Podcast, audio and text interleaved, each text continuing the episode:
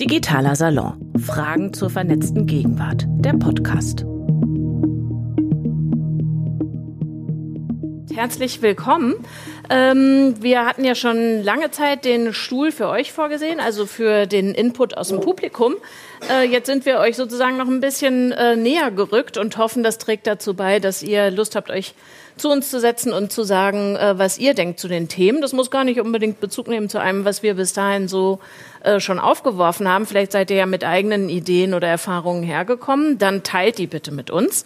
Schön, dass ihr da seid. Ich bin Katja Weber, moderiere den Abend und ähm, habe auch noch ein Zitat mitgebracht. Maschinen sind das, was wir aus ihnen machen, sagt die britische Computerwissenschaftlerin Kate Devlin. Das gilt auch für Maschinen, die für Sexualität oder Intimität eingesetzt werden. Wir sind, äh, glaube ich, ganz oft heute Abend dabei, dass wir sagen, was ist denn jetzt was, was ist denn Intimität, was ist denn Sexualität. Ähm, digitale Technik hat diese Bereiche, wenn wir die jetzt mal so ein bisschen opak lassen, auf jeden Fall verändert. Wir können ferngesteuerte Vibratoren einsetzen in der Fernbeziehung. Wir können das nächste Date oder den nächsten One-Night-Stand per App abmachen. Theresa hat es erwähnt, äh, in der VR sexuelle Abenteuer erleben oder aber und da versuchen wir uns heute ein bisschen mehr drauf zu kaprizieren, Sexroboter einsetzen zur Triebabfuhr. Klingt futuristisch, ist es aber nun wirklich gar nicht. Du hast es erwähnt, Theresa, die Geschichte von menschgemachten, menschenähnlichen ist uralt. Ich weiß gar nicht, ob man da den äh, Anfang so richtig rausfipsen kann, womöglich so alt wie die Menschheit. Und die entsprechenden Roboter gibt's bereits. Äh, Roxy von True Companion wird beworben mit dem Spruch, immer erregt und jederzeit bereit zu reden oder zu spielen. Und wo wir schon beim Reden äh, sind, ich will euch auch noch sagen, ist ja vielleicht auch für den einen oder die andere nicht unwichtig, wir werden gestreamt live. Und äh, wer uns da sieht, herzlich willkommen. Wir nehmen eure Eingaben auch sehr gerne über Twitter entgegen. So, wir wollen sprechen über Sex mit oder in der Maschine mit drei Menschen, die sich auf ganz unterschiedliche Weise, glaube ich, mit dem menschlichen Erleben von Sex oder Erotik beschäftigen. Rainer Alisch ist da, neben ihm würdet ihr sitzen, so ihr äh, nach vorne kommt.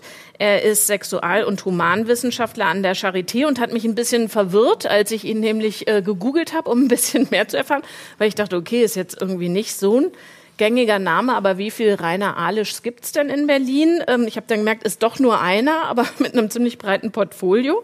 Also er gibt die Zeitschrift Sexu Sexuologie heraus. Das ist im Untertitel die Zeitschrift für Sexualmedizin, Sexualtherapie und Sexualwissenschaft, hat äh, Theologie, Philosophie und Soziologie studiert, hat einen Lehrauftrag am OSI, da dann eher als Politikwissenschaftler, da las ich dann, er beschäftigt sich mit Flusser, mit Heidegger, mit Nationalsozialismus und Theologie.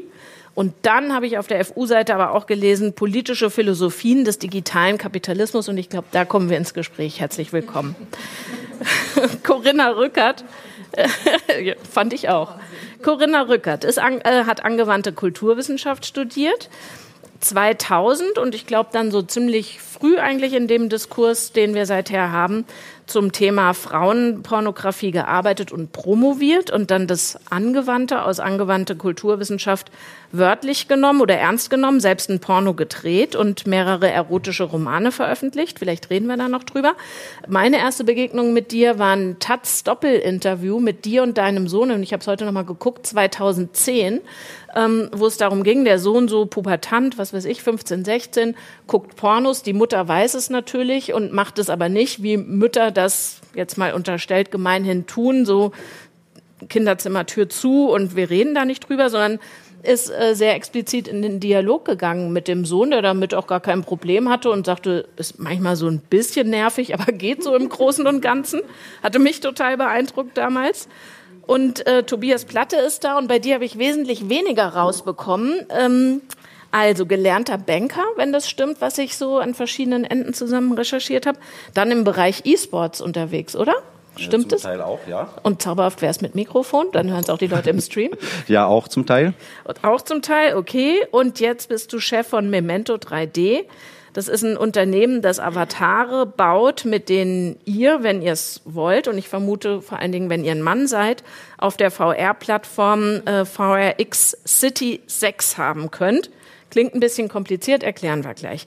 Vorher würde ich äh, euch alle gerne mal so der Reihe nach fragen, wer braucht Sexroboter? Wozu sind sie gut? Oder falls ihr defizitorientiert seid, äh, wozu taugen sie nicht? Also Ladies first oder Male first, keine Ahnung. Ja, also du hast ja vorhin so schön Triebabfuhr äh, gesagt. Also ähm, ich würde die Sexroboter in den Bereich der sexuellen Fantasie verordnen. Also dass, mhm. äh, dass es im Grunde genommen nichts anderes ist als Pornografie, nur eben umgesetzt in eine reale äh, Möglichkeit der Interaktion. Aber ähm, ja, insofern Triebabfuhr im Sinne von sexuelle Fantasien zu erfüllen und die ausleben zu können. Also eine etwas, etwas subjektiverer, erlebnisorientierterer Zuschnitt von Pornografie. Ja, eine, eine weitere Spielart sozusagen, die die bisherigen pornografischen Möglichkeiten erweitert. Mhm. Geht ihr mit oder gibt es Widerspruch eurerseits? Also wenn ich darf, ja, ich würde deine Meinung hundertprozentig teilen. Es ist eine Bereicherung oder eine zusätzliche Möglichkeit, seine Befriedigung zu bekommen. Äh, ich sehe es jetzt aber auch so, dass es halt nicht nur für äh, Männer ist, sondern genauso auch für Frauen in dem Bereich. Kommen wir bestimmt noch drauf zu sprechen. Äh, teilst du die Definition von Corinna Reiner? Ich denke, man muss sich erstmal darüber unterhalten, was man unter Sexualität versteht. Wenn ich das jetzt aus einer, ähm, aus einer klinischen Perspektive oder sagen wir aus der Perspektive der Sexualwissenschaft, so wie sie hier am Institut äh, vertreten wird, äh, bestimmen würde, würde ich sagen, äh, man unterscheidet oder man kann drei Bereiche unterscheiden. Der eine Bereich ist der der Fortpflanzung, der zweite Bereich wäre der der Lust, der ja schon zur Sprache kam. Und der dritte Bereich ist der der Beziehung. Mhm. Und wenn es um die Beziehungsebene geht, würde ich sagen, sind die gegenwärtigen Formen von virtuellem Sex oder wie immer man das auch bezeichnen mag, untauglich. Mhm. Das heißt, ich denke, für heute Abend können wir den ersten Bereich Fortpflanzung außen vor lassen. Genau. Wir sind ja keine Pandas. Genau. So, und äh, die zweiten Bereiche, schätze ich, da werden wir uns noch dran abarbeiten. Genau. Die vermischen sich ähm, recht deutlich. Wir müssen uns, Tobias, glaube ich, mal genauer angucken, was du machst. Das werden nicht alle wissen. Ich wusste es auch nicht. Ähm, meine Kurzzusammenfassung oder wie ich es verstanden habe. Ihr fragt Pornodarstellerinnen wie Michaela Schäfer, ob ihr nach äh, ihrem Abbild einen Avatar fertigen äh, lassen dürft. Ähm, das wird dann gemacht mit tausend Kameras. Dann wird halt so wie bei Pixar Studios oder so eine Figur daraus entworfen. Und du musst uns jetzt sagen, was kann und was macht dieser Avatar und wo macht er das? Also ich weiß, ihr habt ja noch einen kurzen Film mhm. vorbereitet, den können wir gleich uns auch mal anschauen. Also äh, wir äh, arbeiten mit äh, Erotik- und Pornodarstellerinnen sowie Darstellern zusammen, äh, erstellen äh, digitale Avatare von denen, indem wir sie äh, einscannen. Das sind Full-Body-Scanner, mit dem wir sie ja, jeden Quadratzentimeter des Körpers hundertprozentig nachbilden. Die bekommen von uns ein wenig künstliche Intelligenz, wenn man das als Intelligenz bezeichnen kann, und werden dann stehen als Actor in unserer, in, ich sage es jetzt mal Game, weil es auch eine leichte Gamification beinhaltet, mhm. bereit, um äh, Fantasien zu befriedigen. Das heißt, man kann sich Damen oder Herren aussuchen und sagt, okay, ich möchte jetzt einen, anfangen mit einem Blowjob. Äh, dann bekommt man erstmal den Blowjob, Okay, geht dann weiter zu den ganzen Fragen Sachen, was man möchte. Das Besondere äh, bei uns halt ist, es ist nicht wie im derzeit aktuellen im Pornobereich ein Film, der einfach nur abläuft und hat, man hat den, vor, äh, den vorgegebenen Ablauf. Nein, man selber ist ja auch Actor und bestimmt äh, den Ablauf der Szene, was da passiert. Okay. Das heißt, wie, wie, frei ist das? Also kann ich mir alles ausdenken oder habt ihr drei oder zehn oder 50 Pfade für mich ausgelegt, auf denen ich so lang latsche? Also wir entwickeln äh, so gut wie alles, was im Bereich der Sexualität möglich ist oder der Befriedigung, nennen wir es mal so rum. Äh, aber es ist natürlich ein horrender Aufwand. Jede einzelne Bewegung, jede einzelne Sache wird ja live auf den Rechnern oder auf den Computern berechnet und muss umgesetzt werden und von uns vorher vorgegeben werden. Mhm. Das heißt, wir äh, fangen mit den üblichen Stellungen an und äh, entwickeln immer weitere, neuere Möglichkeiten. Aber im Endeffekt äh, kann man nachher alles das machen, was man gerne möchte. Okay, das da, Kamasutra hoch und runter. Ja, also da hätte ich gleich mal die Frage, äh, wie funktioniert dann diese Interaktion? Also läuft das über Sprachsteuerung oder wie sage ich, also wie weiß der Avatar, was er machen soll oder sie? Vielleicht sollten wir erstmal äh, die technische äh, Umgebung definieren. Äh, wenn man mit unseren Avataren spielen möchte, sage ich mal, muss man eine VR-Brille aufsetzen. braucht einen äh, guten Computer, der auch eine vernünftige Grafikkarte hat, um die ganzen Darstellungen äh, auch berechnen zu können. Weil äh, unser Ansatz ist hauptsächlich, dass wir in realistischen Umgebungen absolut hundertprozentige Nachbildung der Person wir im realen Leben auch haben. Das heißt, wenn man die Brille aufhat und den Avatar vor einem stehen sieht, sieht er so aus wie im Original. Und wenn man ganz dicht rangeht, sieht man jede Pore, jede Falte, jedes Pickelchen, was in dem Moment äh, der Aufnahme auch vorhanden war. Okay, jetzt glaube ich, sehe ich hier ausreichend Fragezeichen über euren Köpfen. Was redet der Mann? Wie geht das? VR-Brille wisst ihr. Und den Rest gucken wir uns jetzt in Auszügen an. Ähm, echter Sex wurde mehrfach betont, äh, findet da statt. Würdest du das hier auch so sagen und mit Blut unterschreiben? Na, da müsste man jetzt überlegen, was ist wirklich echter Sex? Ist echter Sex nur mit äh, Personen, mit Frauen oder auch schon die Selbstbefriedigung zu Hause? Ja, würde ich sagen, ist es auch. Aber was ich, worauf ich meine, ist, äh, was ich, worauf ich anspiele, ist die Berührung. Wir sehen da ja diese mhm. Patschehände, aber das ist ja keine, kein taktiles Empfinden, das ich dann habe, oder doch? Momentan ist die Technologie noch nicht so weit oder noch nicht so serienreif, dass man ein wirkliches Empfinden in den Händen hat. Man hat zwar Vibrationen in den Controllern oder ähnliches und kriegt auch ein bisschen Feedback von dem, was man äh, im virtuellen Raum macht, aber äh, es ist natürlich klar, Haut fühlt sich irgendwie anders an. Mhm. Wir haben auch schon äh, in London mit verschiedenen anderen Herstellern gesprochen und Body Suites angehabt. Das heißt, das sind so eine Vollkörperanzüge mit haufenweise Sensoren, Luftdruck und äh, verschiedenen anderen technischen Möglichkeiten drinne. Das heißt, wenn die Frau dir über den Arm gestrichen hat in der Virtualität, hast mhm. du es auch hier gespürt. Oder hast in der Virtualität irgendeinen schweren Gegenstand hochgehoben, hast du gedacht, du hast wirklich einen schweren Gegenstand in der Hand. Also äh, technische Möglichkeiten gibt es, aber die sind lange noch nicht serienreif. Mhm. Äh, ich hatte eigentlich eine Frage für dich vorbereitet, Corinna, aber weil ich äh, dein Stirnrunzeln sah, würde ich dich bitten, das zu verbalisieren. Na, ich, ähm, wir hatten ja eben auch schon die, äh, die Fragestellung, ähm, also was das äh, weibliche, also die weibliche Fantasiegeschichte irgendwie da drin ist oder inwieweit Frauen da mögliche äh, Kundinnen sein könnten dafür. Und also bei dem, was wir gerade gesehen haben, ähm, tauchte für mich schon sofort äh, der, der Hinderungsgrund auf, warum das schwierig sein wird, da also ebenso viele Frauen wie Männer dafür zu begeistern. Wieso denn? Also wir haben ja, natürlich ein weibliches Model gesehen. Nee, nicht deswegen, sondern also einmal diese abgehackten Hände, die da äh, reingehen ins Bild, dann diese komischen technischen Dinger, die man in der Hand haben muss, um sich bewegen zu können. Das, also das wirkt auf mich alles sehr unsexy. Und ähm, das, was man da ja machen kann, ist letztlich, dass ich also einen virtuellen Pornofilm so gestalten kann, also dass halt die Pornodarstellerin in dem Moment halt genau das macht. Ähm, was ich mir wünsche und ich nicht darauf angewiesen bin, dass der Regisseur äh, meine, äh, meine Wünsche vorher irgendwie äh, mit, mit eingedacht hat.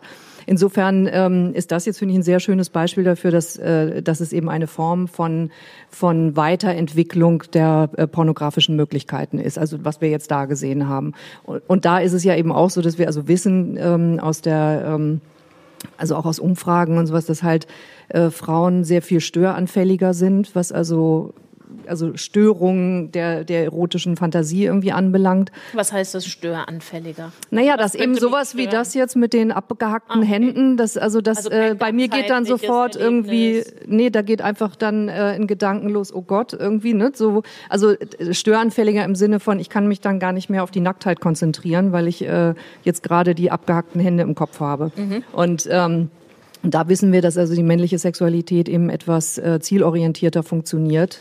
Äh, ob das nun genetisch oder äh, kulturell bedingt ist, sei mal dahingestellt. Aber also das ist, glaube ich, schon ein Punkt, ähm, der also hier so einen Unterschied irgendwie darstellt. Interessant wäre es jetzt, wie geht's jetzt mit den Robotern weiter? Jetzt haben wir natürlich Glück, dass wir einen Sexualwissenschaftler da haben, der uns da gleich einordnen kann und sagen kann, es gibt eine männliche und weibliche Sexualität, die sind so grundverschieden oder aber nicht. Ich muss sagen, ich kenne jede Menge Freundinnen, die kriegen Hausfall, wenn sie solche Thesen hören und sagen, das stimmt überhaupt nicht.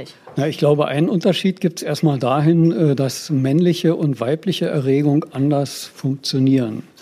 Also ähm, Männer haben den Vorteil, dass sie ähm, Orgasmen in, in einem ganz simplen Sinne eigentlich nicht nicht erlernen müssen. Also das ist ein vergleichsweise einfacher Vorgang, äh, als Mann erregt zu werden. Das ist äh, von der, von der sozusagen vom, vom organischen und vom, äh, vom psychischen her vergleichsweise simpel.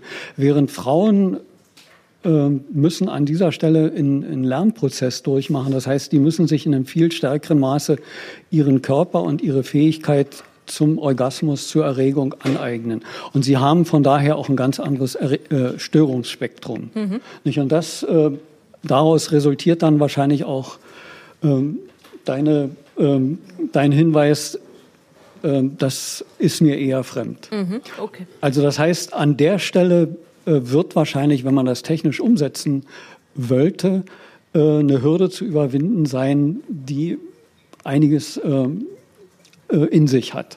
Okay, das ist jetzt quasi das, das wissenschaftliche Unterfutter zu dem, was du e-, eben sagtest, Corinna. Ich wollte, ähm, ihr alle wurdet ja gebeten, im Vorfeld von der Redaktion uns drei Sätze zu vervollständigen. Und das war auch sehr ergiebig in diesem Falle, funktioniert nicht immer so super.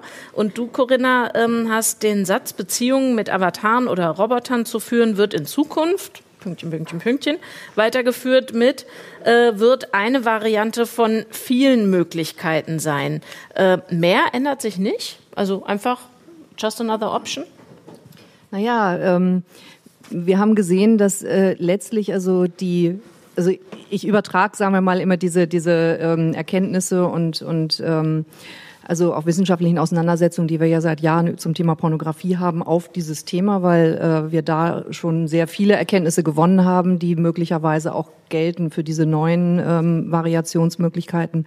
Und auch da haben wir gesehen, dass ähm, die Möglichkeit der Pornografie und auch die Freigabe der Pornografie keine grundlegende Veränderung der menschlichen Beziehungsfähigkeit nach sich gebracht hat. Also es hat weder äh, erhöhte Sexualstraftaten gegeben, es gab am Anfang einen kurzen Rückgang und dann war es wieder auf einem normalen Niveau in Anführungsstrichen. Also, ähm, also es hat keinen Einfluss gehabt, also weder auf sexuelle Straftaten noch auf die äh, Fähigkeit oder die Wünsche, irgendwie Beziehungen zu führen und auch nicht auf das, ähm, auf die Art und Weise, wie wir Sex haben, weil Menschen in der Lage sind ähm, oder ähm, also oder sagen wir mal so, die allermeisten Menschen, die normal sozialisiert sind, also die in einem gesunden Rahmen, sagen wir mal, sozialisiert sind mit liebevollen Eltern und äh, einer durchschnittlich äh, Kindheit mit, mit vielen Auf und Abs, ähm, sind in der Lage, eine soziale Kompetenz zu entwickeln. Und die erstreckt sich eben auch darauf, ähm, ein, also eine digitale Welt von einer realen Welt zu unterscheiden. Das heißt also, ein Mensch ist in der Lage zu unterscheiden, ist das jetzt eine, mhm. ist das ein Porno, was ich mir angucke,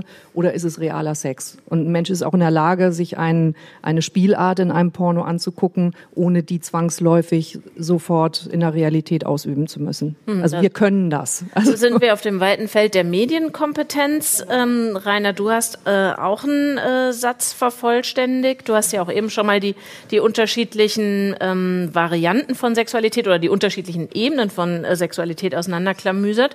Und äh, du hast den Satz, Sexroboter werden die Sexualität der Menschen folgendermaßen äh, vervollständigt, werden äh, also die Sexualität der Menschen, sofern diese Sexualität auf eine Beziehungsbedürftigkeit des menschlichen Zusammenlebens abhebt, nur rudimentär abdecken können. Da sind wir wieder bei der Beziehungsebene, die du äh, eben angesprochen hast. Geht es bei dem, was wir gesehen haben, um eine Beziehungsbedürftigkeit?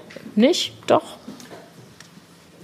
Also äh, ich denke mal, äh, man muss äh, noch mal, noch mal ein bisschen aus, ausholen. Man äh, muss die äh, Sache etwas konkreter verorten. Ich will mal bei der, bei der Einführung ansetzen. Da fiel ja der Name Eva Illusch. Mhm. Und äh, Eva Illusch ist ja äh, dafür bekannt und berüchtigt, dass sie äh, sowas wie eine, eine Langzeitperspektive in unsere Beziehungsebene legt. Also sozusagen von der, also von der Romantik bis in den Neoliberalismus. Und was sie feststellt, ist, dass wir zwar die Beziehungsbedürftigkeit haben, aber dass die äh, Erfordernisse des Neoliberalismus ähm, auch diese Beziehungsebene sozusagen äh, bestimmen.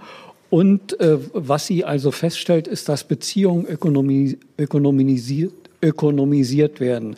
Und das ist natürlich ein Eingriff in, äh, in die Beziehungsfähigkeit äh, wenn ich sozusagen mich permanent auf dem Prüfstand fühle, der nicht unbedingt dazu führt, ähm, erfolgreich zu sein. Das, was dann sozusagen in einer virtuellen Realität angeboten wird, kann man also auch als Reaktion auf, diese, auf dieses Dilemma äh, äh, verstehen. Also man muss ja die, sozusagen die, äh, das Gesamtpanorama denken. Äh, äh, wir diskutieren oder wir bewegen uns ja nicht in einem luftleeren Raum, sondern das hat äh, einen gesellschaftlich konkreten Hintergrund. Und, ähm, Der Hintergrund ist, das ist Tobias Geschäftsmodell. Es ist ein Geschäftsmodell, das ich für ausgesprochen erfolgreich halte und den Pessimismus, der hier aufkommt, dass das nicht richtig funktionieren könnte, den teile ich nicht.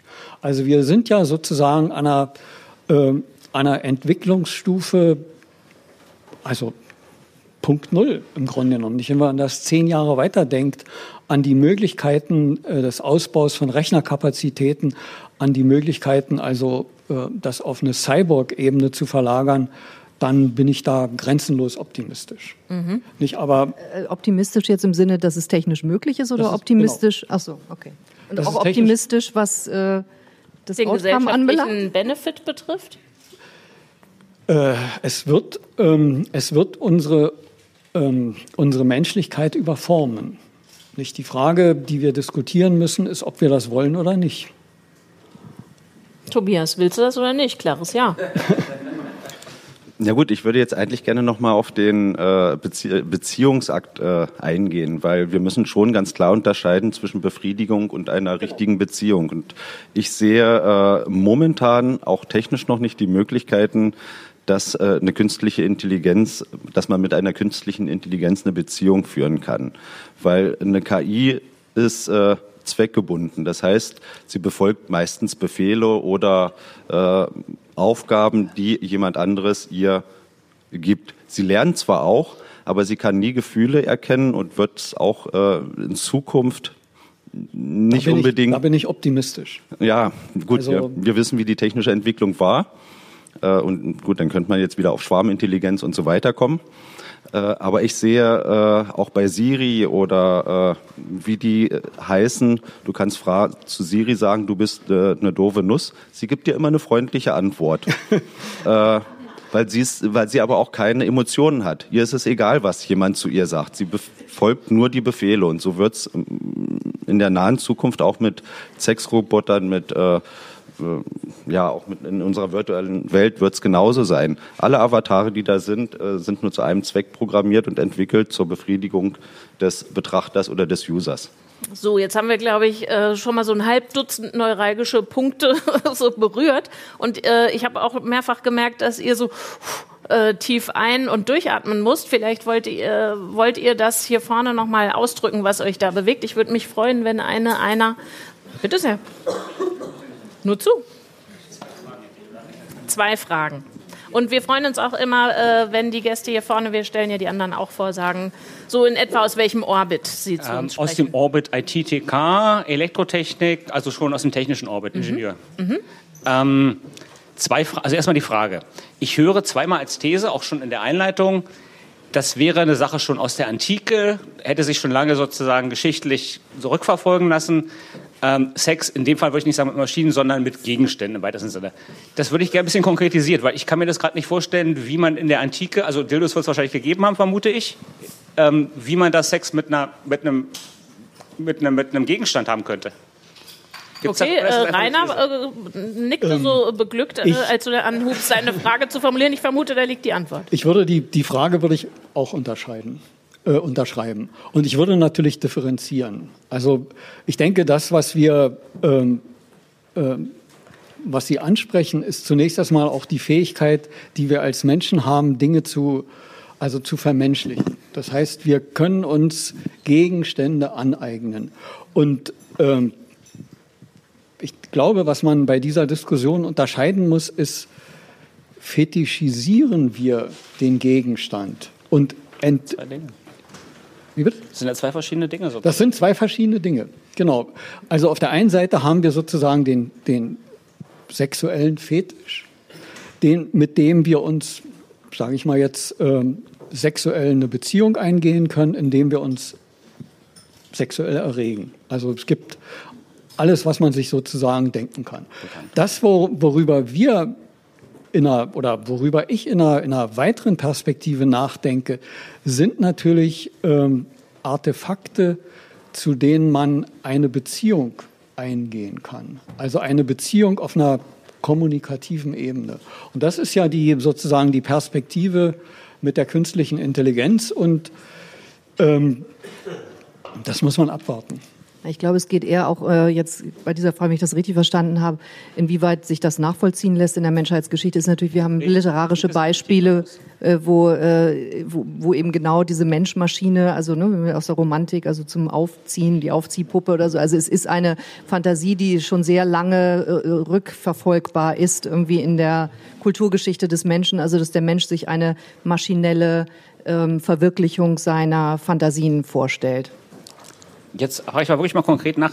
Konkrete Beispiele, antike Ägypten wurde genannt. Das fällt mir schwer, mir da irgendwas vorzustellen. Sex mit Statuen, Sex mit was Dildos oder gibt es da konkretes? Also ich habe ich hab schon so vieles gesehen in den letzten drei Jahren, wo ich selber schon etwas äh, überrascht gewesen ist. Also es gibt ganz, ganz viele Möglichkeiten, wo ich sag mal, gewisse Randgruppen auch mit Sex haben können. Nehmen wir die einfache Zucchini, abgeschnitten, ausgehöhlt, schon funktioniert's. Try this at home. Naja, es geht, also antike, ähm, antike fallen mir jetzt keine, äh, keine bildlichen. Ovid, ja, okay. Genau. Genau, ja, das, okay, der, der Mythos. Okay. Ein, ja, und die äh, und äh, Ägypten natürlich die ähm, also die Hieroglyphen und die Wandmalereien, in denen eben auch äh, also ähm, sexuelle Handlungen dargestellt werden zwischen Wesen, die Tierelemente äh, äh, enthalten und äh, vielleicht Götter sind oder wie auch immer. Wir interpretieren das natürlich heute. Aber in den Darstellungen finden sich halt solche Beispiele. Also insofern geht das schon, also wir können es sehr weit zurückverfolgen, dass es also irgend, irgendetwas gibt, irgendwie, was der Mensch also schon immer dargestellt hat in dieser Richtung. Also wir haben materielle Beispiele, wir haben Beispiele aus der Literatur, also wo es um Fantasieproduktionen geht. Frage damit beantwortet?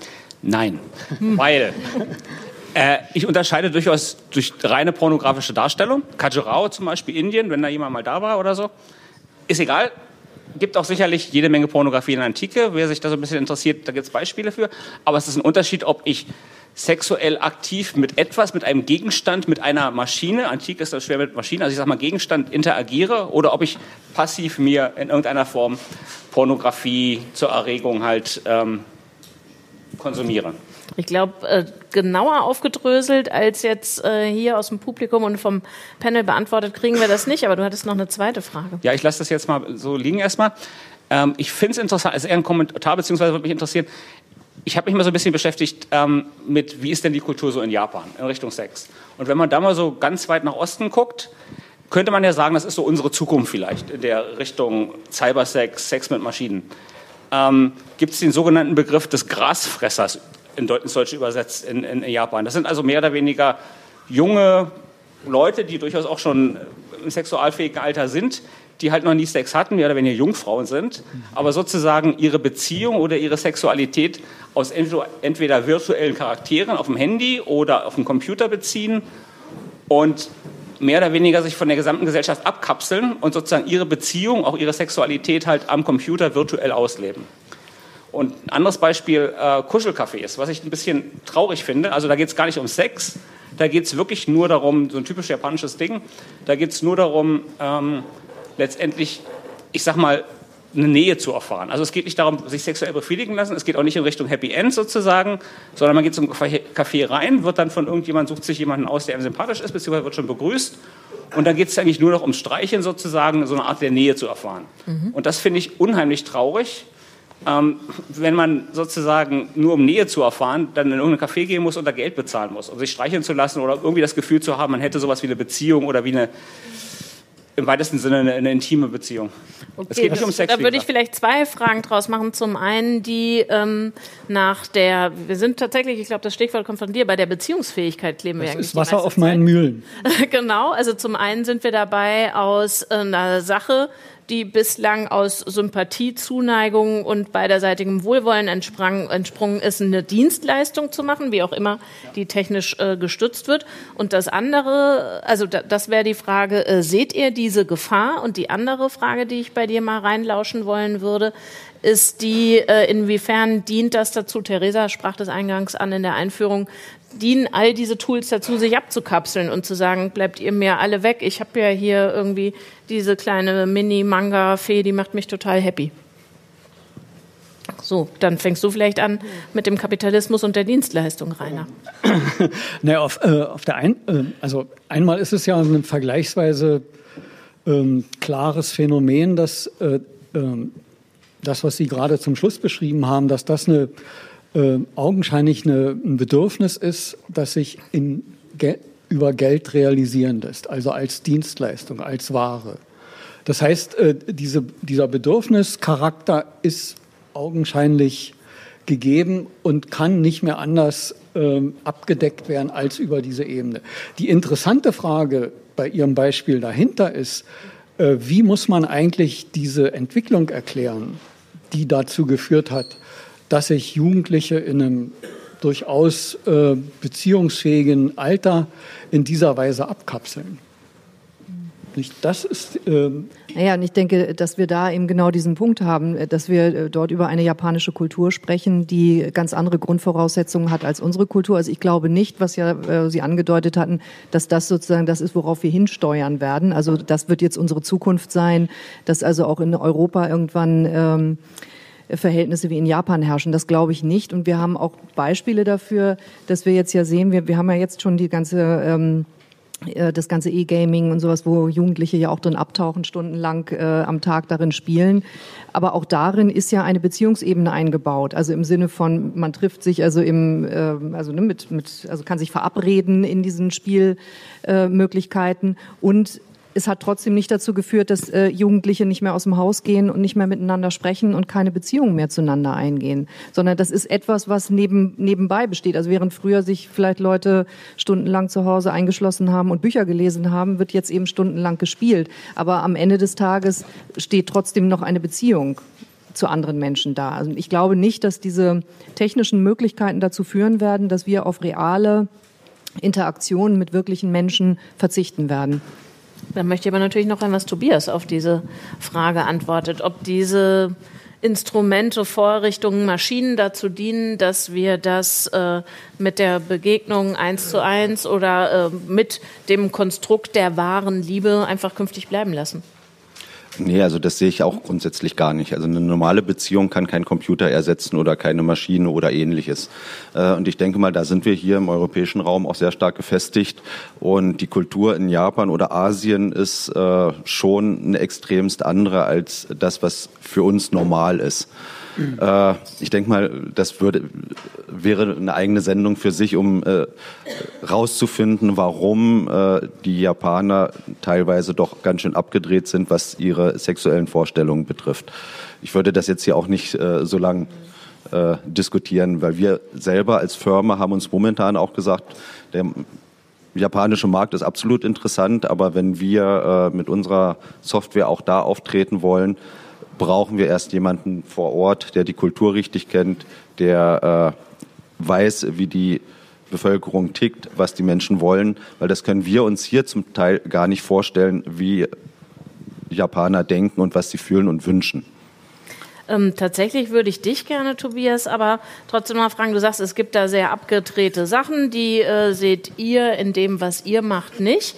Trotzdem würde ich bei dir gerne noch mal fragen, ich meine, wenn wir über sexuelle Fantasien reden, dann sind wir natürlich auch bei Gewaltfantasien.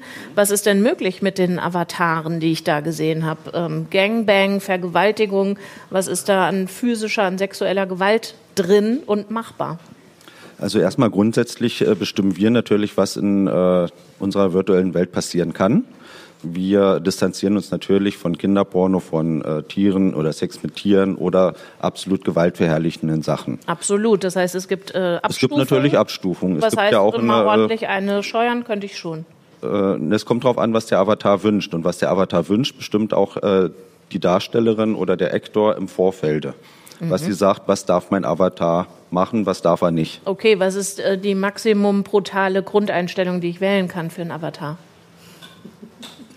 Oder die maximale Maso-Einstellung meinetwegen. Gut, da müssten wir jetzt gucken, in welcher Fetischrichtung wir sind, weil man erkennt es ja auch, äh, im BDSM werden die Damen gefesselt, werden mit äh, Peitschen oder Gärten das ist möglich beispielsweise. Das ist mit, durchaus möglich, auf da, alle Fälle. Da habe ich mich wiederum gefragt, äh, ich bin nicht Michaela Schäfer, wenn ich es wäre, hätte ich ja wahrscheinlich einen Lizenzvertrag mit euch. Richtig. Habe ich da drin aufgeschrieben, was der User, Kunde, ich weiß gar nicht, wie sagt ihr, freier User, was ist User. Ja, ähm, was der mit mir anstellen darf? Ja, definitiv. Also die Darstellerinnen sagen im Vorfeld, was darf der Avatar äh, in der virtuellen Welt machen oder was dürfen die User mit dem Avatar machen, kann man schon so sagen, und was dürfen sie nicht. Mhm. Weil es gibt durchaus auch, äh, weil wir stellen ja nicht irgendwelche Fantasiefiguren dar, sondern es sind reale Menschen, die es in der Realität auch gibt.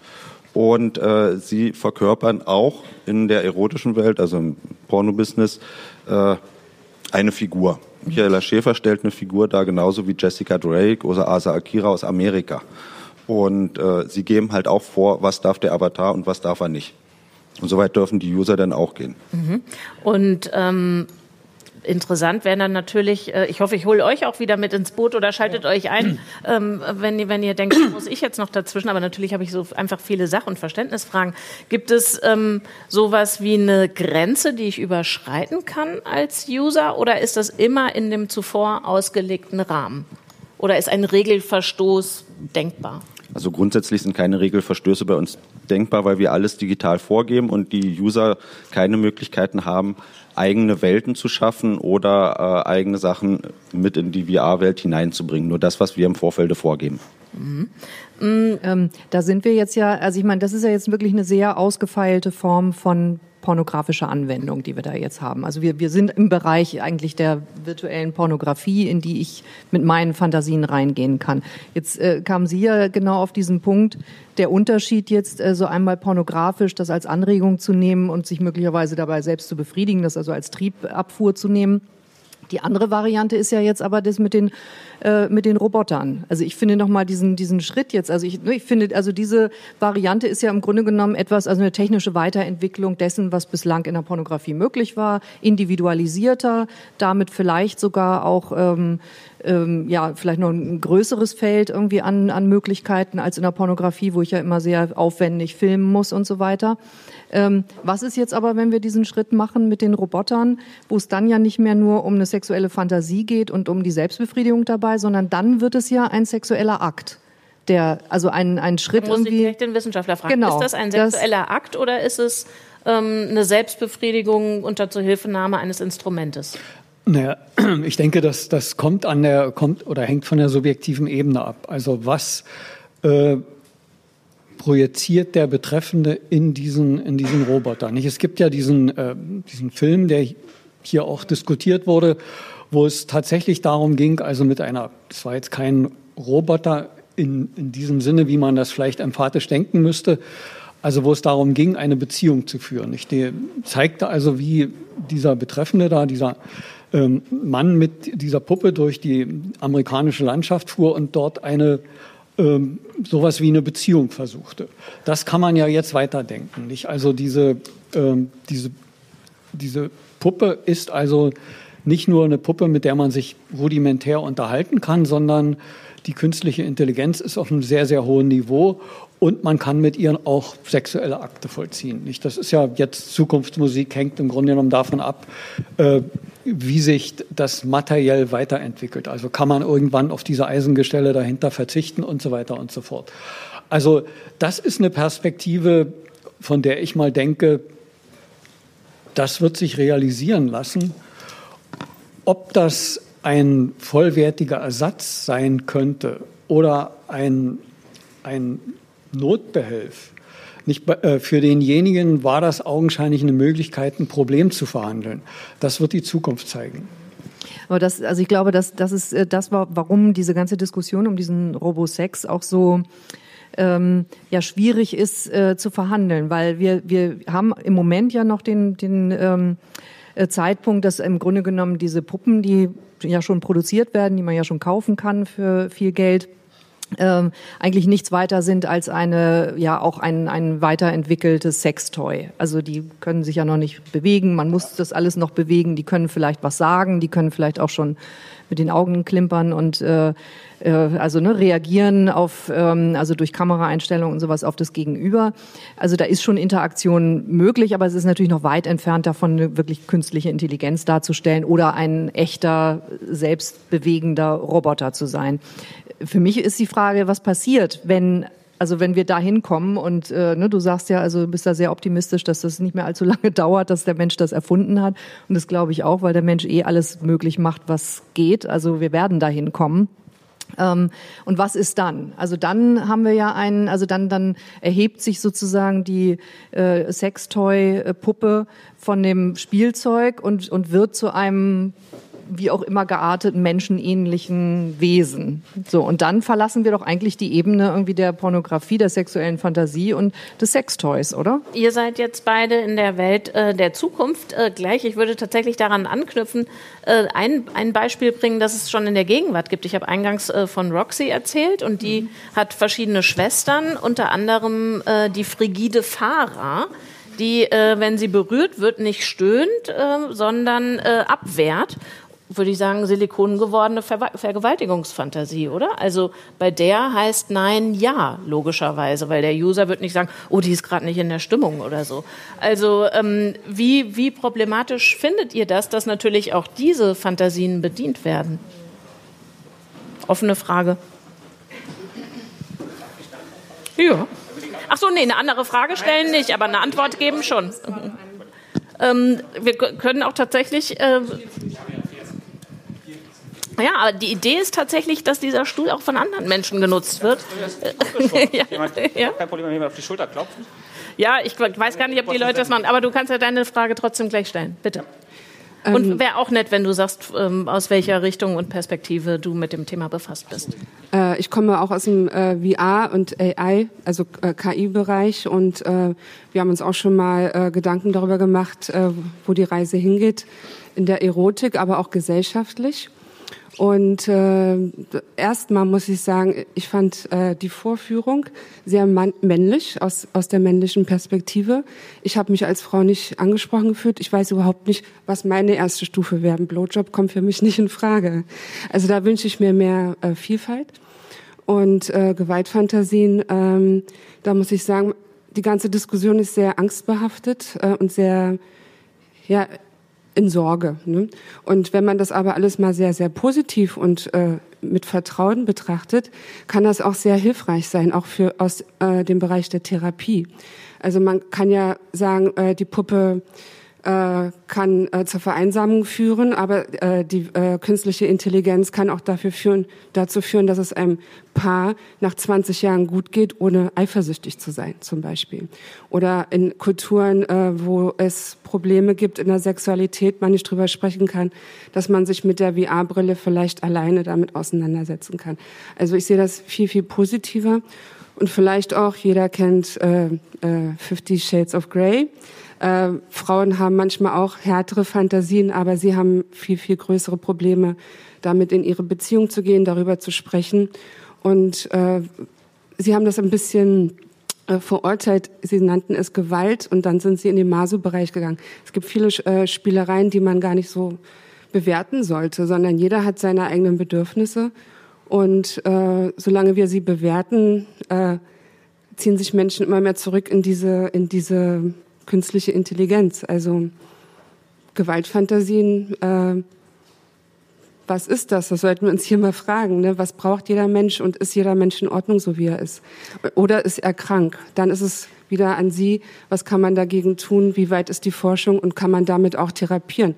Und vielleicht ist die FDP, ich bin da ganz neutral, gar nicht so fern von okay. diesem Antrag. Das sind jetzt so, äh, danke, danke, danke. Ähm, Entschuldigung, ich wollte auch nicht so ähm, verurteilend oder bewertend klingen. Ähm, allerdings muss ich das, glaube ich, jetzt doch versuchen, äh, hintereinander in, in Fragen zu gießen und würde, sorry, Moderatorinnenkrankheit, doch darauf insistieren, mir nochmal auf die Frage nach der frigiden Fahrer zu antworten. Ähm, es, ich würde sagen, es ist eine Vergewaltigungsfantasie. Ich habe auch kein anderes Wort dafür leider. Wir müssen uns derer bedienen, die wir kennen.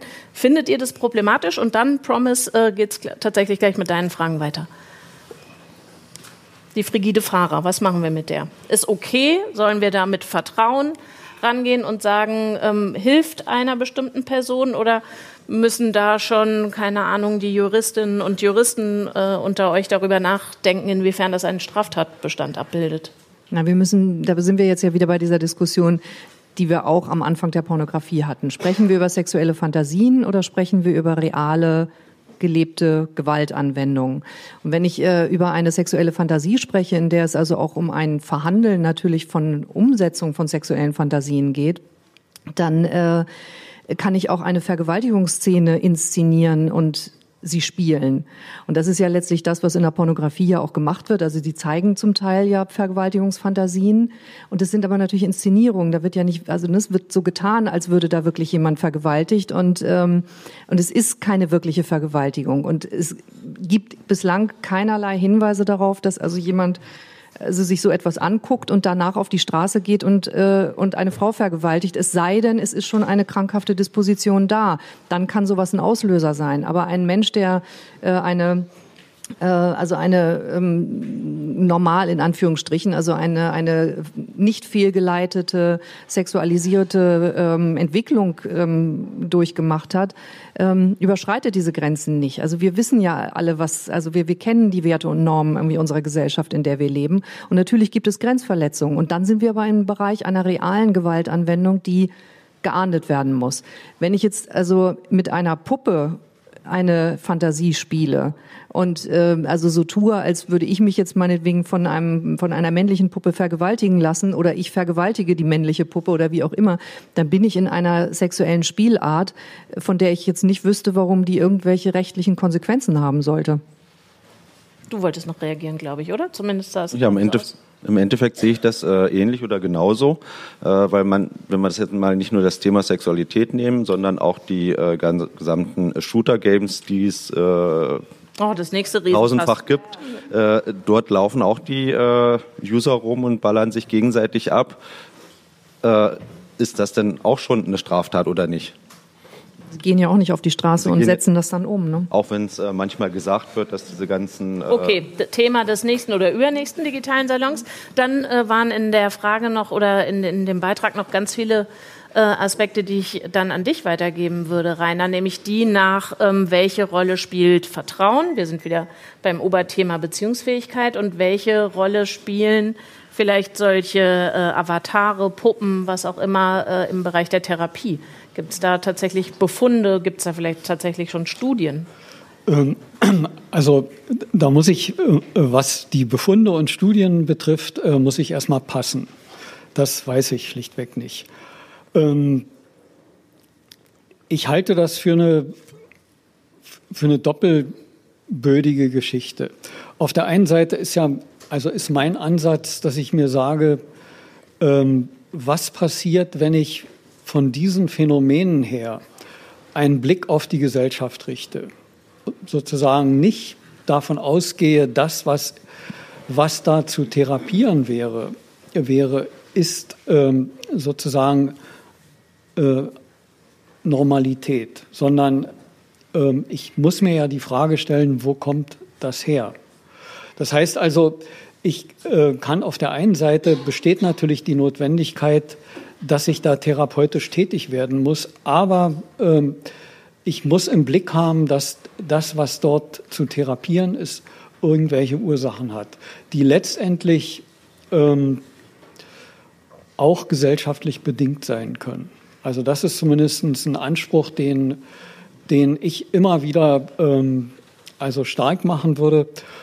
Aber ich habe es nicht verstanden, ehrlich gesagt, was das bedeutet. Na, also, es, es bedeutet, ähm, ich also kann du kannst ja nicht, äh, das sitzt nicht die ähm, Gesellschaft äh, dann beim Arzt im Behandlungszimmer, sondern die einzelne der, Person. Es sitzt der, die konkrete Person. Ja. Aber die konkrete Person ist natürlich nicht, ähm, nicht etwas gesellschaftlich losgelöstes, sondern es hat, es hat einen konkreten gesellschaftlichen, eine konkrete gesellschaftliche Ver Verankerung. Also ich kann es ja mal ähm, mit der sechsten Feuerbach-These äh, einfach äh, umformulieren.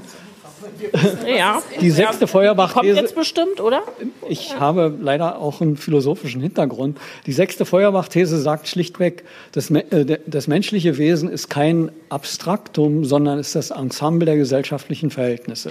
Das kann man umformulieren und kann sagen, Sexualität ist nichts Abstraktes, ist nichts per se Naturgegebenes, sondern es resultiert aus den gesellschaftlichen Verhältnissen. Das Und heißt, daraus höre ich jetzt, worüber- wünschst dir eine Studie, die erforscht, ob äh, beispielsweise Puppen, ähm, äh, Sexroboter ähm, für bestimmte Menschen mit bestimmten, ich sag mal, Diagnosen hilfreich sein werden, sein könnten oder nicht. Also eher das, was, äh, was pathologisch ist oder was wir als äh, zu therapieren ansehen, ändert sich mit den gesellschaftlichen Bedingungen.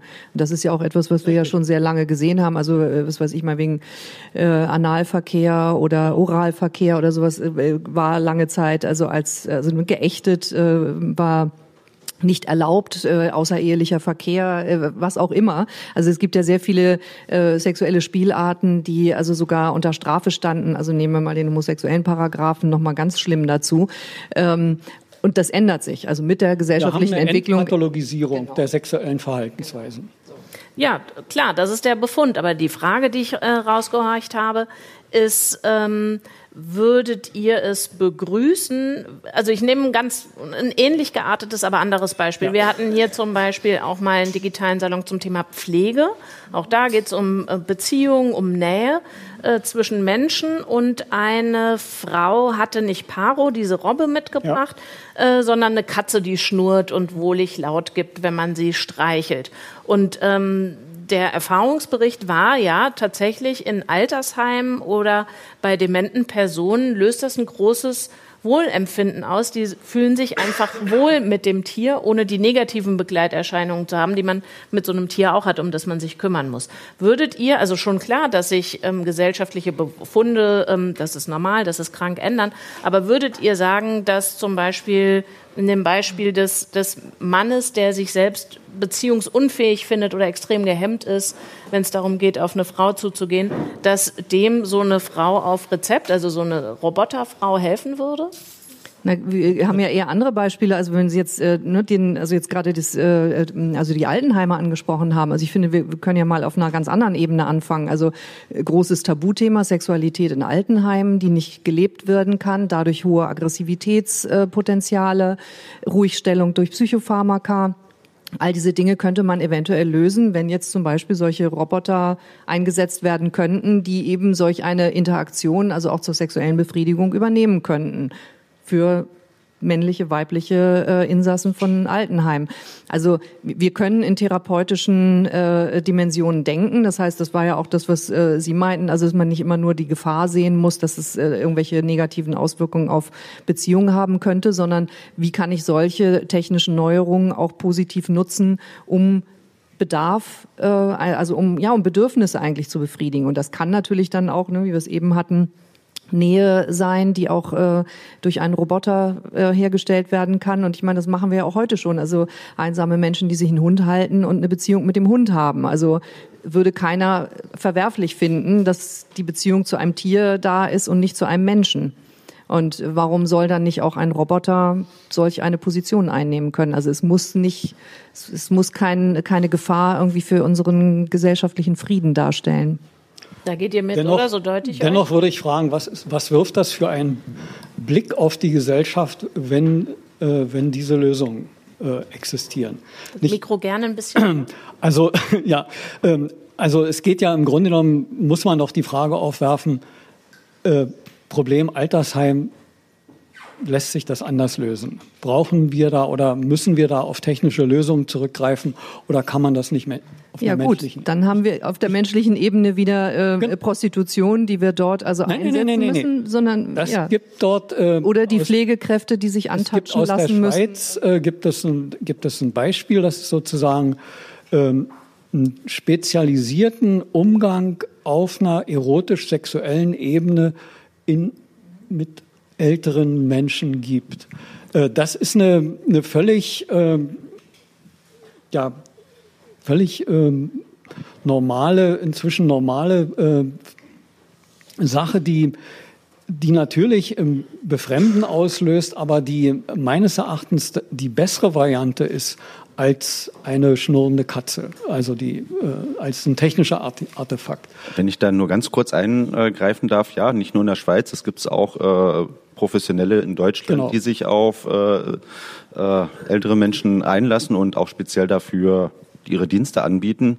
Ich glaube eher, das Problem ist äh, von der Gesellschaft her, dass man Sex im Alter auch akzeptiert und respektiert. Richtig. Und das sollten sie eigentlich auch im Altersheim zulassen, die Beziehungen untereinander. Und selbst das wird ja oft äh, unterdrückt oder verboten oder, wie du ja sagtest, ruhig gestellt. Ja, dann aber jetzt bitte hier vorne in voller Schönheit, bitteschön. Ähm, jetzt reden wir wieder von Sexarbeiterinnen für männliche ältere Herren. Äh, nein, und da frage ich, nein, nein, allgemein. Auch Sexarbeiter. Ja? Nein, nein, das. Äh Gut, äh, ne, ich will auf was anderes hinaus.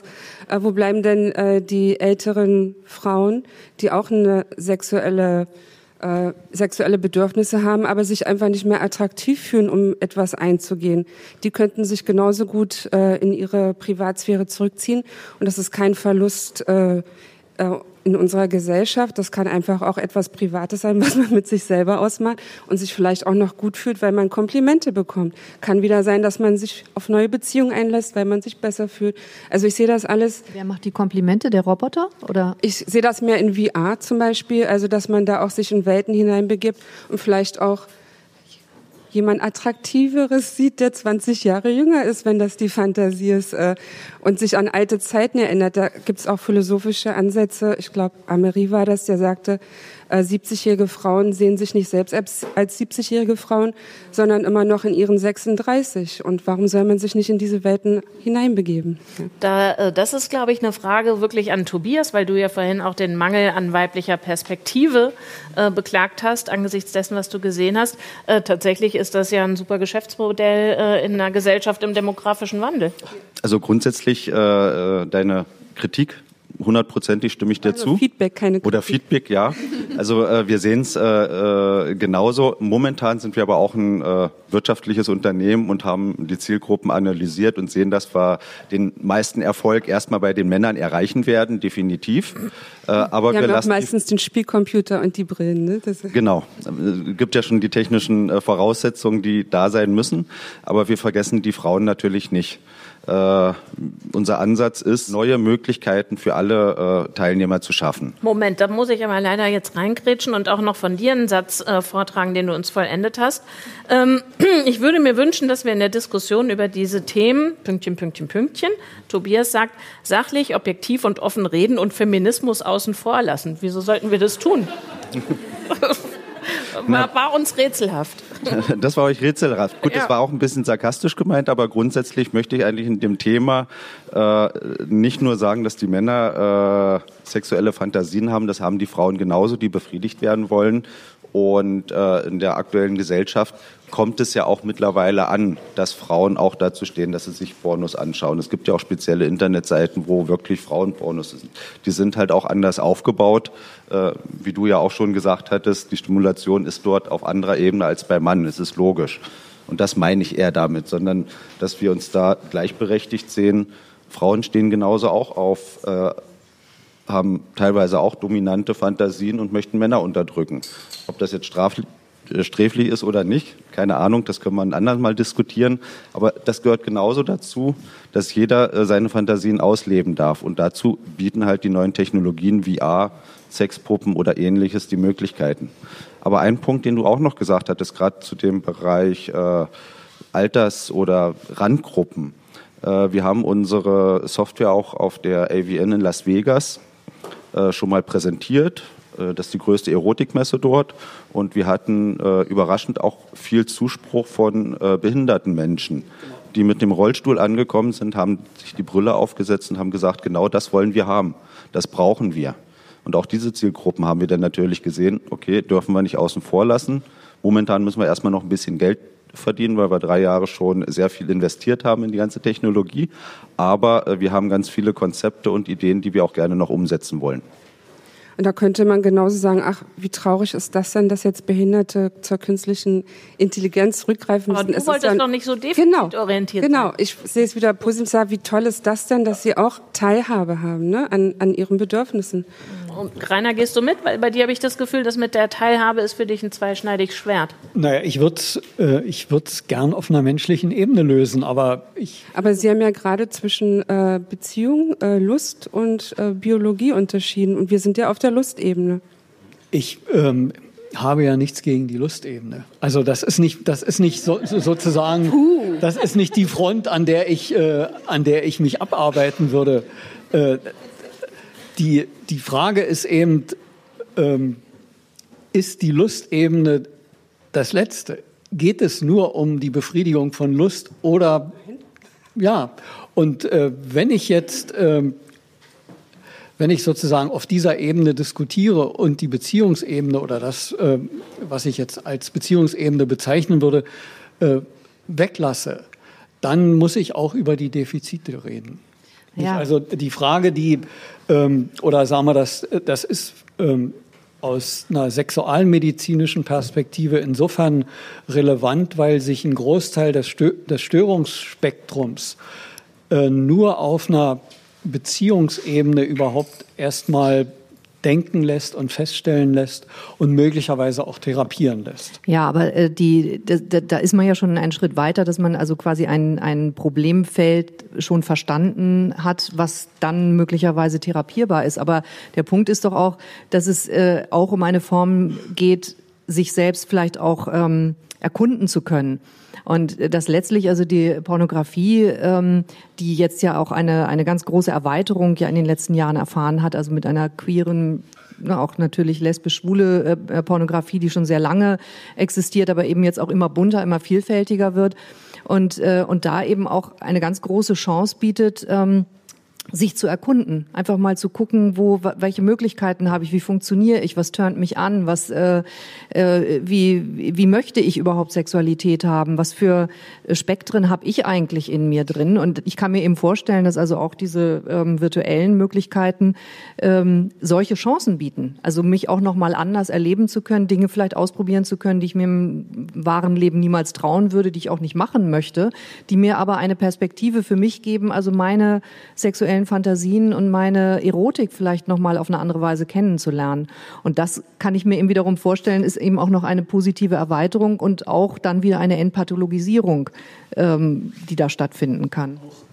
Auch da muss ich äh, Fragezeichen äh, einbauen und sagen, äh, zumindest muss man die Frage stellen, woher kommt dieses Bedürfnis, ähm, diesen expliziten Zugang zu seinen sexuellen Bedürfnissen haben zu wollen. Hat das etwas damit zu tun, ähm, dass ich als, ähm, sagen wir das, zu meinem Selbstverständnis als neoliberalen Subjekt nicht nur gehört, dass ich meine Sexiness, also meine Fähigkeit, den anderen zu sexualisieren, beherrschen muss, sondern dass ich auch in der Lage sein muss, meine eigene Sexualität zu managen. Nicht, also ist das nicht äh, ein, ein Fitnessprogramm, dem ich mich da in einer gewissen Weise blind unterwerfe? Okay, ich glaube, da haben wir sehr schön das halb volle und das halb leere Glas äh, gesehen und vernommen. Und wir könnten noch ähm, lange weiter diskutieren. Tatsächlich habe ich jede Menge Sachen auf dem Zettel, die ich jetzt noch gar nicht gefragt habe. Da mir aber Florian schon zeigte, fünf Minuten, dann soll ich den Sack zumachen, möchte ich noch einmal fragen, ob es Fragen gibt. Eine sehe ich. Und wenn es weitere gibt, wäre das jetzt wirklich die letzte Gelegenheit. Und dort gibt es noch eine.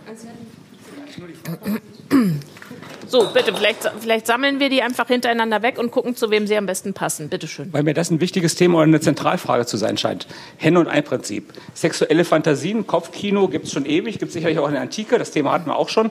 Die Frage ist, was ist zuerst da, wie beeinflusst sich das gegenseitig? Sprich, werden sexuelle Bedürfnisse, sexuelle Spielarten provoziert durch Pornografie, durch virtuelle Sexualität, durch Robotersexualität?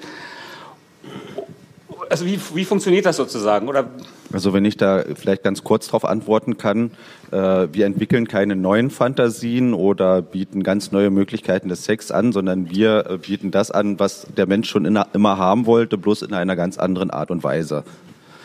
Genau. Ja. Also es, und, äh, die, immer, und immer haben wollte. Nein, aber die, also die Pornodarstellung auch wirklich über die Antike schon. bis heute äh, bewegt sich doch in den, in den normalen Spielarten der menschlichen Möglichkeiten. Also viel mehr ist da nicht. Und wenn man also Pornografie analysiert, gibt es einfach ein paar grundsätzliche, also ne, von Blowjob über 69, über Anal, über, also, da sind einfach menschlicher Grenzen gesetzt, irgendwie, die, die auch determinieren, was an sexuellen Fantasien irgendwie da ist. Also ich glaube, das ist sehr viel weniger ähm, dramatisch, äh, als man das immer denkt. Also es bedingt sich gegenseitig. Ich glaube, der Frage nach Henne und Ei inhärent ist, dass die nie richtig beantwortet wurde. Äh, es sei denn, Rainer sagt jetzt, womit ging es los? Ei oder Henne? Mit Sex oder Fantasie? So würde ich die Frage nicht, nicht, nicht äh, anordnen. Sie, genau. Okay, sie ist immanent. Haben wir einen Merksatz für heute Abend, aber auch noch eine Frage, bitteschön. Ähm, gerne. Vielleicht da als Anmerkung noch, ähm, genau, weil ja auch Foucaults viertes Band dabei war, der sich ja viel mit Macht, Sexualität und auch was entsteht wie, wie entsteht Norm, ähm, platzt jetzt. Nur, falls es Sie interessiert, ich fand das sehr, sehr aufschlussreich, da nochmal reinzugehen. Und dieses Jahr gibt's da auch besonders viel dazu.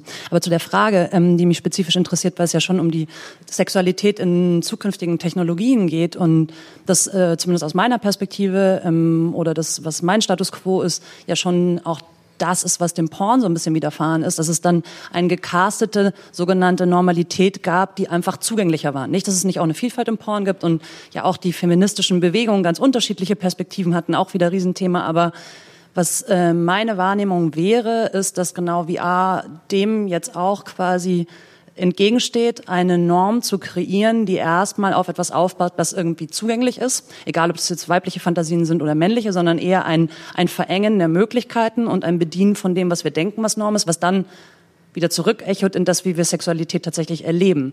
Das heißt, meine Frage wäre, gibt es etwas, was momentan tatsächlich eben nicht wie von euch gerade gemacht, eigentlich, ich würde sagen, jetzt doch so, wenn ich zumindest den Film mir angeguckt habe, doch sehr klassisch Porn ist. Gibt es da tatsächlich etwas, wo man eher sagt, man hat jetzt ein VR-Angebot, wo man zum Beispiel auf eine Interaktion geht, wo vielleicht die Puppe tatsächlich zurückfragt oder die wie auch immer die äh, das virtuelle, worauf man denn Lust hat. Also da, wo man eigentlich sagt, okay, jetzt kommen wir in Richtung Beziehung und in eine Interaktion, die vielleicht eine Sexualität ist, die nicht auf ein reines whatever, ähm, ja, letztendlich auf ein Happy End oder wo auch immer man dahin will. Also gibt es da momentan schon Projekte, die da etwas erproben, was vielleicht nicht ganz der klassische Porn also der Blick ins Labor im Grunde, ne, wird von dir er, erbeten. Weißt du da was, woran getüftelt wird? Also es wird, glaube ich, an ganz, ganz vielen Sachen getüftelt. Also was wir entwickeln, ist schon Interaktion. Also man hat mit den Avataren direkte Interaktion, wenn man äh, sie am Arm fest oder am Kopf streichelt, den, glaube, den Kopf bewegt. Das, das, funktioniert ja alles schon. Äh, auch äh, wird es eine gewisse Kommunikation mit dem Avatar geben. Äh, aber im begrenzten Rahmen hinsichtlich auf die Zielführung äh, des Happy Ends, wie ich so schön sage. Aber da sind wir nein. Aber nein, aber da sind wir hier in dem äh, in dem Thema Kapitalismuskritik. Äh, natürlich ist ja, wenn ihr sagt, ihr wollt Geld verdienen damit, natürlich, es muss äh, ne, so also guckt man sich den größten Markt an und der wird bedient und der ist dann äh, ist dann eben also ein Mainstream äh, Angebot. So und das gleiche haben wir ja in der Pornografie, die also eben ewig lange dieses Mainstream Angebot äh, geliefert hat. Und dann haben sich aber andere Märkte ähm, herausgebildet, die eben auch äh, gefordert haben, also dass äh, sie auch bedient werden und dass sich damit eben auch Geld verdienen lässt. Und ich denke, dieser, dieser Entwicklungsschritt wird wahrscheinlich hier ein ähnlicher sein. Also dass erstmal der Mainstream bedient wird und dann kommen die, äh, die ganzen Nischenprodukte irgendwie, die dann eben auch in andere Richtungen gehen. Aber damit die bedient werden, muss erstmal sich der, muss der Markt das fordern sozusagen. So, jetzt, äh, bevor ich richtig Schimpfe kriege, würde ich eine letzte Frage gerne an euch richten, ähm, mit einer Bitte, Bitte um eine kurze, äh, gern binäre Antwort. Ähm, der US-Computerwissenschaftler David Levy sagt, Menschen werden künftig nicht nur mit Maschinen Sex haben, sondern sie lieben. Da sind wir nochmal äh, in einer anderen ähm, Kulturform sozusagen. Spätestens 2050 werden Mensch-Maschinen-Beziehungen üblich sein. Ist es richtig? Frage ich euch alle, die ihr hier sitzt, und mir reicht ein Ja oder Nein. Nein. Also persönlich sehe ich es auch nicht so. Nein. Ich halte es für vorstellbar. Okay, zweimal ja, zweimal nein. Jetzt liegt es an euch. Vielen Dank für die Diskussion hier vorne und Entschuldigung, dass äh, ich, glaube ich, bei weitem nicht die Aspekte, die wir vorher so im Hausaufgabenheft hatten, ähm, hier auch nur angesprochen habe, weil wir äh, noch an ganz anderen Baustellen waren. Vielen Dank euch fürs äh, Diskutieren und vielen Dank euch fürs Mitdiskutieren und fürs Zuhören. Ich würde euch gerne noch so ein Gedankenexperiment mit nach Hause geben für den Weg jetzt. Kommt von dem Maschinenethiker Oliver Bendel. Stellt euch vor, ihr seid auf einer Insel gestrandet. Außer euch sind noch zwei Wesen äh, dabei, eures bevorzugten Geschlechtes. Das eine ist ein Mensch und das andere ist eine Maschine. Wem wendet ihr euch zu, wenn es um Sex geht? Und jetzt die fiese Fußnote, der Mensch ist gar nicht so wahnsinnig attraktiv. So, darüber äh, könnt ihr nachdenken, während ihr nach Hause geht. Und ihr müsst das Bild auch nicht überstrapazieren, weil man kommt dann sofort äh, auf die Einwände, die in diesem Gedankenexperiment irgendwie schon drin liegen. Der digitale Salon ist eine Produktion des Alexander von Humboldt Instituts für Internet und Gesellschaft und der Kooperative Berlin. Weitere Folgen des digitalen Salons als Podcast findet ihr auf iTunes und Spotify. Auf YouTube außerdem alle Folgen als Video.